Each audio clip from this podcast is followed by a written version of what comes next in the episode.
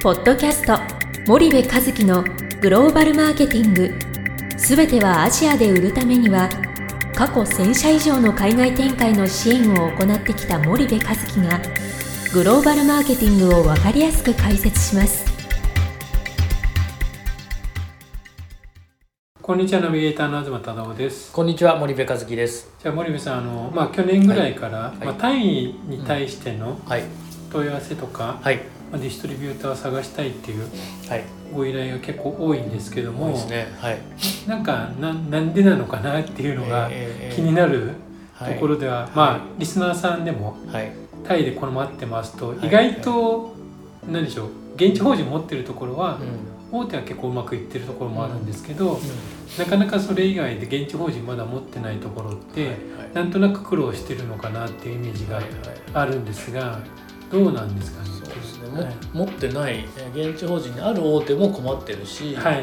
その今既存のところでもうん。なかなか成果がこうどん詰まっちゃってるというか、天井に来てるような気がするっていうことで困ってるし、うん現地法人持ってない大手も、はいはい。えーどうどうしましょうかと、うん。まあ、氷に入れないっていうね、でうんうん。結構日系のドラッグストアがタイはあのたくさんあるから、はいはい。あのそういったところにしか流通ができないとかね、うんうんうんまあそういう話になっているわけなんだけどでも、タイって ASEAN の中では、はい。あの非常にその特殊というか先進的な市場で、うん。まあ、タイというかバンコクだよね。はい。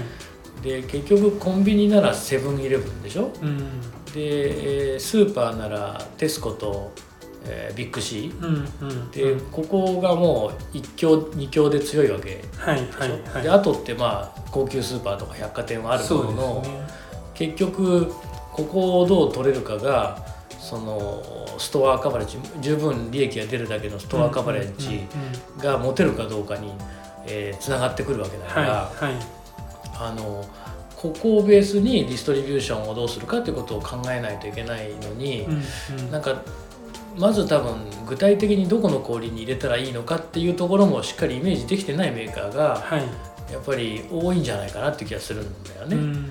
だからやっぱ市場構造的にうん結構もう小売り側が強い構造になってるみたいな。ってるよね。もう完全にそこは一皮向けてるっていうか、はい。多分もともとはそんなことなかったんだよね、はい。だって最初はそうじゃない。そうね。あの基本的には伝統氷しかないような時代があって、うんうんそこから近代氷がポツポツできてきて、うんでも近代氷の数が少ないから、うん。近代氷よりも全然伝統氷の方が重要だみたいな。ね、はい。まさに今のベトナムとかインドネシアはい。なんかがそういう市場でしょ？はい。だからそれが完全にもうあの集約されてうんうん。えー来たと。だってセブンイレブン日本が2万店じゃない、はい。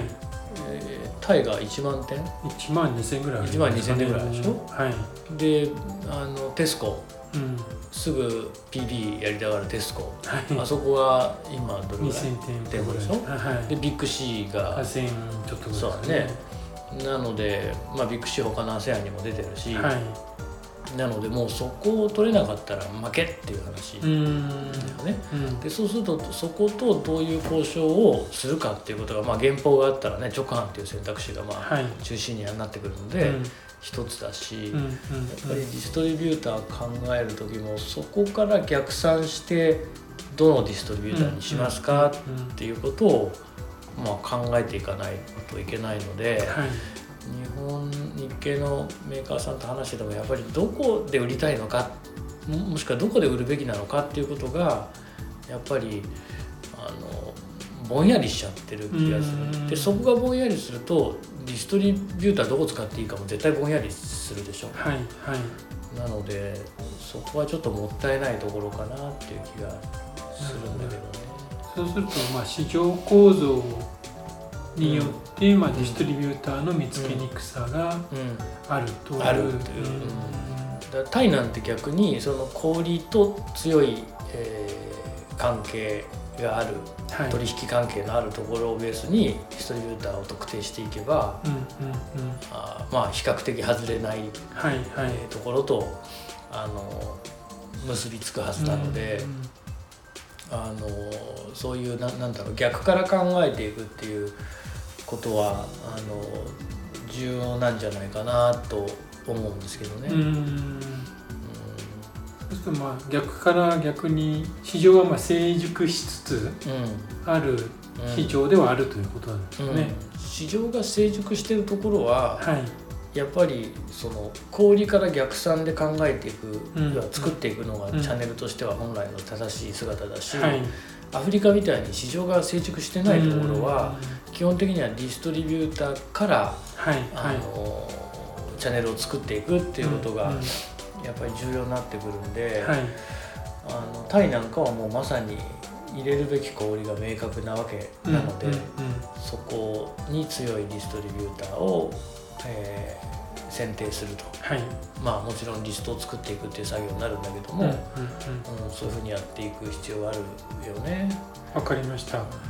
じゃあ森口さん、ちょっと今日は時間が来たので、また次回引き続きよろしくお願いします。はい、ありがとうございあました本日のポッドキャストはいかがでしたか？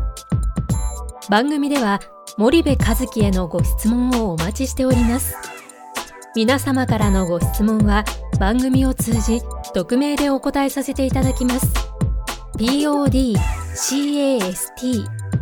アットマーク spydergrp.com ポッドキャストアットマークスパイダー grp.com までたくさんのご質問をお待ちしております。